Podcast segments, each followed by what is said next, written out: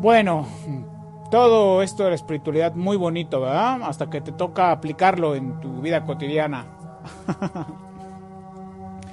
es ahí cuando te das cuenta de qué madera estás hecho. Es que el marinero se prueba en la tempestad.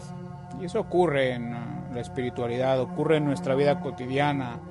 Vivir, al menos estar aquí, es relacionarse en el mundo, es existir. Tener conciencia de que independientemente de que esto sea una broma bastante cósmica y elegantuosa, o elegantosa, pues es ahí donde pones en práctica todo lo aprendido en los Saxons. De nada te vale, ¿verdad?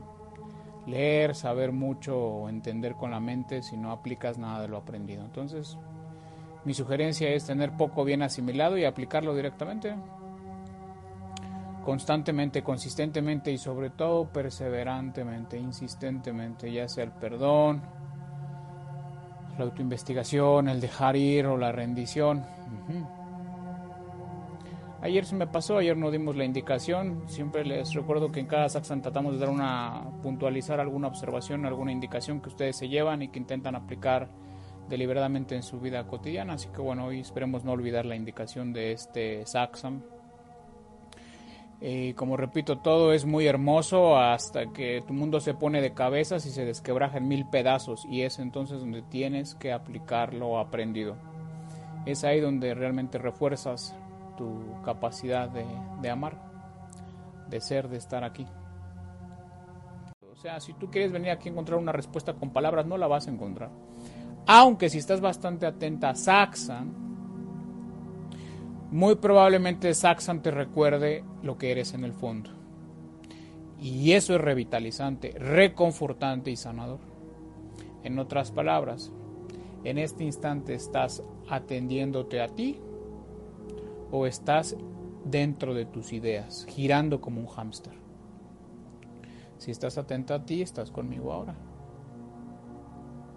Si estás atenta a ti, no hay que dejar absolutamente nada. No hay que dejar ir nada.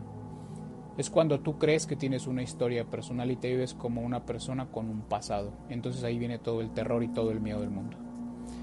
Y el 80-90% de la gente vive así, creyéndose sus cuentos, y te voy a dar un ejemplo. Eh, la persona acaba de terminar una relación hace una hora, dos, tres horas. Eso es real ahora, ya no es real, pero sigues cargando eso. Un cisne, un pato, un perro se reiría de eso. Él estaría buscando su comida, descansando, jugando. Diría, ¿qué? ¿Cuál pasado? ¿Qué me hicieron? Desenamorarte de tu memoria. Desenamorarte en este nivel de lo que crees que te hicieron básico. El chiste es las 135 personas, 132 personas más o menos que están aquí en este Saxan, creen que son personas y que tienen problemas.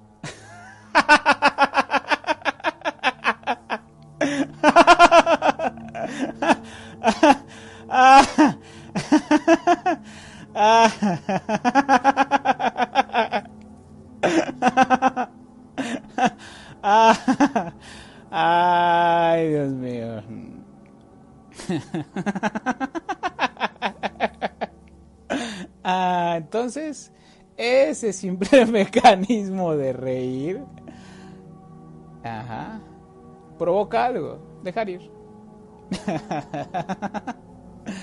¿Vale? es una manera de dejar ir. Pero cuando tú te angustias en lugar de reír, te deprimes. ¿Entiendes?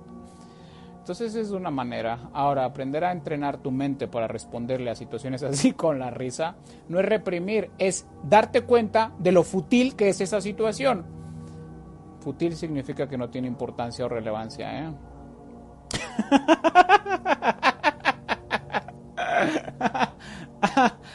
Ah, vale. ¿Cómo sé que, que, que, apliqué el dejar ir? Hay una sensación ahí que ocurre naturalmente. Aquel que no, estás, no, no sabe qué es reír, no sabe de qué le estoy hablando. Es imposible. Dices, está marihuano que se fumó. vale. Así nada más. Eso es. te voy a dar una pequeña práctica aquí y esto va a ser la sugerencia o la indicación de este saxon para todos, sobre todo para todos aquellos que entran aquí que creen que tienen una herida del pez beta o del perrito chihuahua.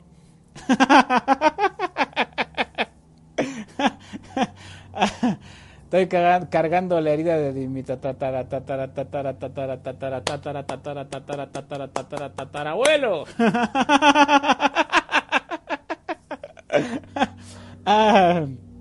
y es la indicación es ríete de esas estupideces que se basan en el pasado. O sea, ¿de qué me estás hablando? Tu realidad es ahora. ¿Entiendes? Cuando te digo ríete, te estoy diciendo, entra ahí y date cuenta de lo ridículo que es eso. Ahora, reírte te va a costar trabajo porque no has entrenado tu mente deliberadamente para responderle a la ilusión con la verdad. Y la risa es un mecanismo natural del amor que dice, ¿qué estupidez es esto? Ay, Dios mío, esa es la indicación. Norman Cushing se cura de una espondilitis anquilosante a través de la risa. Y a ellos los médicos o los traumatólogos de aquella época le diagnosticaron que era incurable. ¿Cómo me curo de esto? No, no tiene cura. Dice, bueno, yo no me creo eso. Thank you very much. Y él sigue buscando. Y a través de la risa, eh, Norman se cura. ¿Qué hizo con eso? Pues erradicó mucha culpabilidad y mucha negatividad, porque tú no puedes entrar a un proceso de reír consistentemente si tienes un yo idea de ti, una idea de ti, una autoimagen de ti negativa. Y a través de la risa se curó.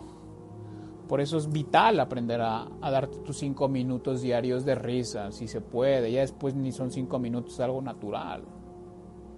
O sea, fíjate tú, durante todo el día no te puedes sentar a reír cinco malditos minutos. Mira a un niño, el niño no se cuestiona, voy a reír cinco minutos, está riendo. Un niño de dos, tres años, riendo y riendo. ¿Cuándo se enferma ese niño? ¿Por qué crees? Porque es el mismo.